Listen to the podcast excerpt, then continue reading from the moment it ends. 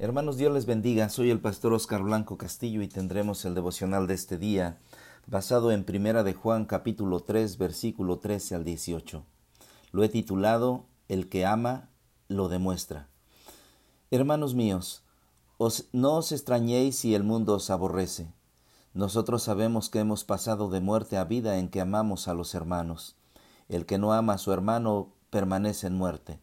Todo aquel que aborrece a su hermano es homicida y sabéis que ningún homicida tiene vida eterna permanente en él. En esto hemos conocido el amor en que Él puso su vida por nosotros.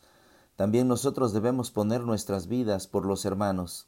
Pero el que tiene bienes de este mundo y ve a su hermano tener necesidad y cierra contra él su corazón, ¿cómo mora el amor de Dios en él? Hijitos míos, no amemos de palabra ni de lengua, sino de hecho y en verdad.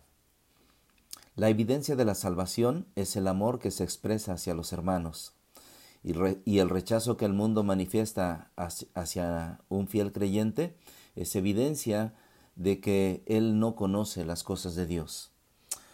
Por eso déjame decirte estas cosas que nos enseña el pasaje. En primer lugar, evidencias de la salvación. Dice el versículo 13, Hermanos míos, no os extrañéis si el mundo os aborrece. Nosotros sabemos que hemos pasado de muerte a vida en que amamos a los hermanos, y el que no ama a su hermano permanece en muerte. Todo aquel que aborrece a su hermano es homicida, y sabéis que ningún homicida tiene vida eterna permanente en él. Los cristianos experimentamos un paso permanente de la muerte a la vida en el momento de la salvación. La salvación se evidencia por nuestro amor a los cristianos, Juan dice que los cristianos que experimentan la salvación de Cristo en el pasado deben demostrar su salvación amando a los hermanos, a los creyentes en el presente. Juan nos advierte que todo aquel que aborrece a su hermano es una experiencia de homicidio moral. En segundo lugar, un amor extraordinario. En esto hemos conocido el amor, en que Él puso su vida por nosotros. También nosotros debemos poner nuestras vidas por los hermanos. La máxima prueba de amor de Jesús hacia nosotros es que Él dio su vida por nosotros. ¿Debemos morir por nuestros hermanos como lo hizo Jesús? Claro que no. Él nos salvó, pero nuestra meta es tener ese amor entre hermanos, amarnos de tal manera que demos por la vida por los hermanos. En tercer lugar, bendecidos para bendecir. Pero el que tiene bienes de este mundo y ve a su hermano tener necesidad y cierra contra él su corazón, ¿cómo mora el amor de Dios en él? Hijitos míos, no amemos de palabra ni de lengua, sino de hecho y en verdad. Jesucristo mismo es el ejemplo. Él puso su vida por nosotros. Con Cristo como modelo, los cristianos también debemos estar dispuestos a poner la vida por los hermanos. Puede ser que nunca se presente la oportunidad de sacrificar nuestra propia vida por otros, pero los bienes de este mundo, tales como el alimento y el vestido, ayudarán a sostener la vida y demostraremos que amamos, que somos verdaderos creyentes. No podrá ver a su hermano padecer necesidad y cerrar contra él su corazón si usted es un verdadero creyente. Por eso en este corto mensaje déjeme dejarle este desafío. Jesucristo mismo es el ejemplo. Él puso su vida por nosotros. Con Cristo como modelo, los cristianos también debemos estar dispuestos a poner la vida por los hermanos. Y Juan nos da una manera muy práctica de hacerlo.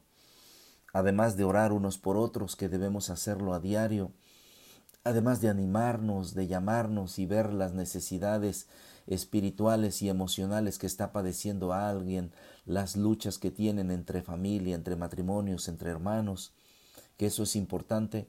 Ahora Juan nos habla de tener la oportunidad de suplir las necesidades. ¿Qué hará hoy usted con este mensaje? Busquemos hoy al hermano necesitado, no tan solo para hablar con Él, no tan solo para orar por Él, que es algo importante que debemos hacer todos los días, sino busquémoslo para apoyarlo con algo de despensa, con algo de dinero, con algo de ropa. Apoyémonos unos a otros. Hagámoslo. Que no pase este día sin que usted haga algo por los hermanos. algo por un hermano en Cristo. Sé que ayudamos a muchos necesitados, sé que ayudamos a la gente de la calle, al que nos pide, al que nos limpia el parabrisas, sé que sacamos una moneda, sé que ayudamos al de la esquina, sé que ayudamos a, a las personas que nos piden, pero nosotros hoy hagamos algo por nuestros hermanos en Cristo. Hagamos algo por aquel hermano en Cristo. Y si tú no puedes hacerlo porque dices que no podrás salir, Busca la manera que alguien vaya y dé a ese hermano necesitado.